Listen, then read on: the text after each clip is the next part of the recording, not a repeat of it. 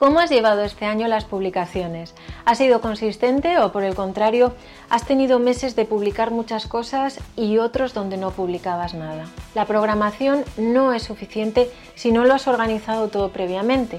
Todos los años organizo y planifico mis publicaciones del año siguiente con antelación. El mes que elijo para esto es octubre, pero si ves este vídeo en cualquier otra época del año, puedes ajustar los números de tus publicaciones y hacerlo también. Desde hace años aplico esta manera de organizarme. Si quieres aprender cómo hacerlo para tu marca personal, quédate conmigo y te explico cómo.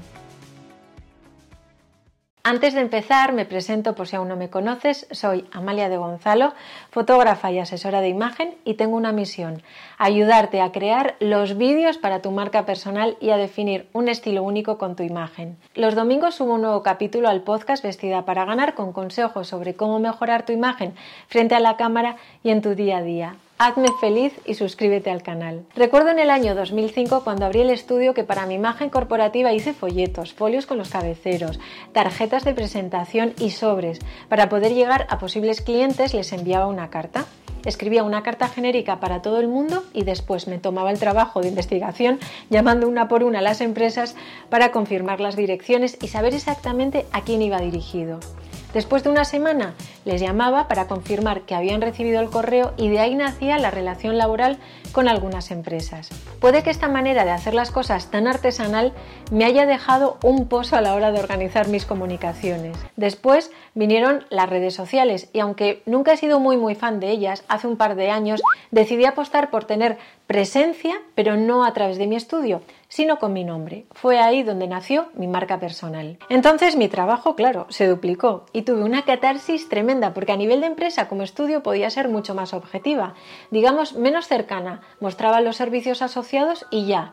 Pero cuando se trata de una marca personal existe una componente personal que hace que sobre todo en las redes sociales como que sientas que tienes que dar un poco más de ti y es ahí donde tienes que estar atenta.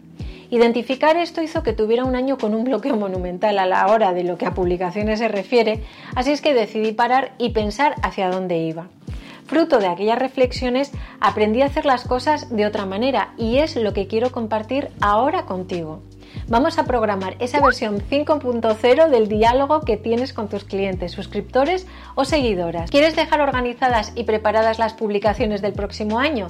Si la respuesta es que sí, aquí te dejo una guía, un esquema para que no se te pase nada. Pero atención, este es un trabajo que no se termina en una tarde. Yo lo suelo repartir a lo largo del mes de octubre para no despistarme de las cosas sobre las que estoy trabajando en ese momento.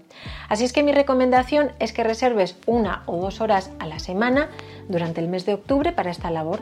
En mi caso los días y las horas que elijo, aunque pueden variar, son los lunes y los miércoles de 9 a 10 solo durante el mes de octubre. En un cuaderno de tapa dura y con hojas blancas organizo las ideas, los lanzamientos, las plataformas donde quiero estar o la plataforma donde quiero estar y después ya en mi ordenador desarrollo. Hacerlo así me ayuda a tener estructura y sobre todo a no olvidarme de las cosas. El listado de cosas sobre las que trabajo son 1. Los objetivos que tienes para ese año. 2. Definir los días que publicarás. 3. ¿Con qué plataformas te comunicarás? 4 definir los temas de los que vas a hablar. 5. Marcar las fechas de lanzamiento de programas o cursos. Y 6. Revisar, echar la vista atrás y ver cómo ha funcionado. 1. Los objetivos que tienes para ese año. Con tu empresa tienes que tener un objetivo.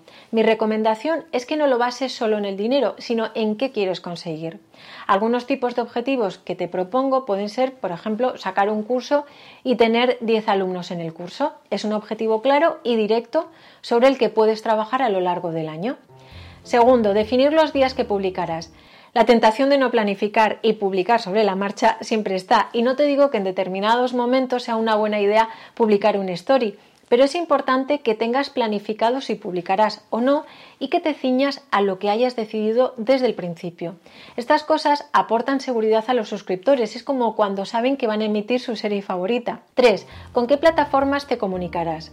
Hay tantas plataformas para lanzar tu mensaje hoy en día que muchas veces se cae en el error de querer estar en todas y al final te das cuenta de que casi el 80% de tu tiempo de trabajo para tu marca personal te lo pasas averiguando qué publicar para que te conozcan y crear engagement. Y esa no es la pieza angular para que tu negocio camine.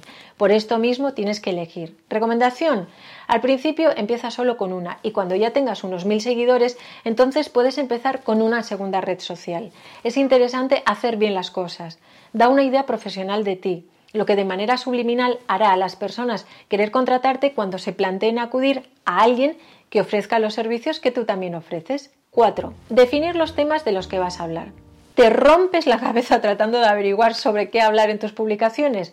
Te cuento cómo puedes estructurar los temas para que funcione todo. Abres un documento de Excel y en base a los días que has decidido publicar sacarás un listado. Así es como organizo los números de post.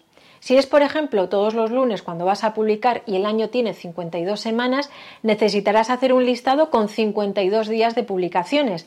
A mí me gusta hacerlo de la siguiente manera. Divido el año en cuatro trimestres. Esto me dan 13 publicaciones más o menos por trimestre.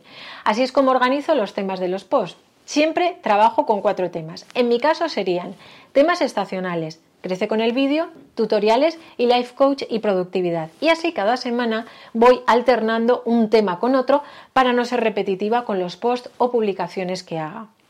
Teniendo en cuenta que cada trimestre hay temas estacionales, primavera, verano, otoño, invierno, creo posts que tengan que ver con cada estación, con consejos, ideas o temáticas que están asociadas a mi marca.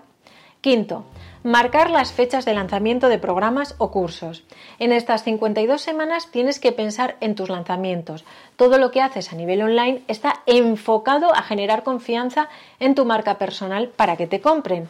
Es por esto que tienes que pensar con antelación cuándo lanzarás tus servicios o productos. Y es ahí donde viene, digamos, la magia. Lo ideal es lanzar un producto al trimestre. Por tanto, durante esos tres meses, todas las publicaciones que hagas estarán enfocadas a ese producto o servicio que tú sabes que estás lanzando. Al hacerlo así, estás aportando dos cosas. Una, una venta indirecta a lo largo de esos tres meses sobre tu producto o servicio, educando a tu audiencia. Y dos, generar confianza porque estás vendiendo un producto o un servicio sobre el que has estado hablando durante tres meses de un tema que dominas y genera confianza. Y ya sabemos, la confianza siempre se traduce en ventas. 6. Revisar, echar la vista atrás y ver cómo ha funcionado. Cuando termine tu trimestre, semestre o año, siempre te recomiendo que eches la vista atrás y revises tus números, porque los números te cuentan la verdad. De manera objetiva y muy sencilla puedes saber si una publicación ha tenido más engagement que otra. Es una pista que nos dan los números para saber hacia dónde tienes que enfocar el camino de tus publicaciones. Bueno, pues hasta aquí esta orientación para que puedas tú mismo organizar desde octubre todos tus posts y la manera en la que te vas a comunicar con tu público el año que viene. Espero que este vídeo te sea de muchísima utilidad. Si hay algo que no entiendes o que necesitas que te explique un poco más al detalle, no te cortes y pregúntamelo en los comentarios. Para seguir con esta conversación solo tienes que ir a amaliadegonzalo.com y en la página del podcast dejarme un comentario. Gracias por llegar hasta aquí conmigo y hasta que nos escuchemos en el próximo capítulo, recuerda que cuando tú cambias, todo cambia.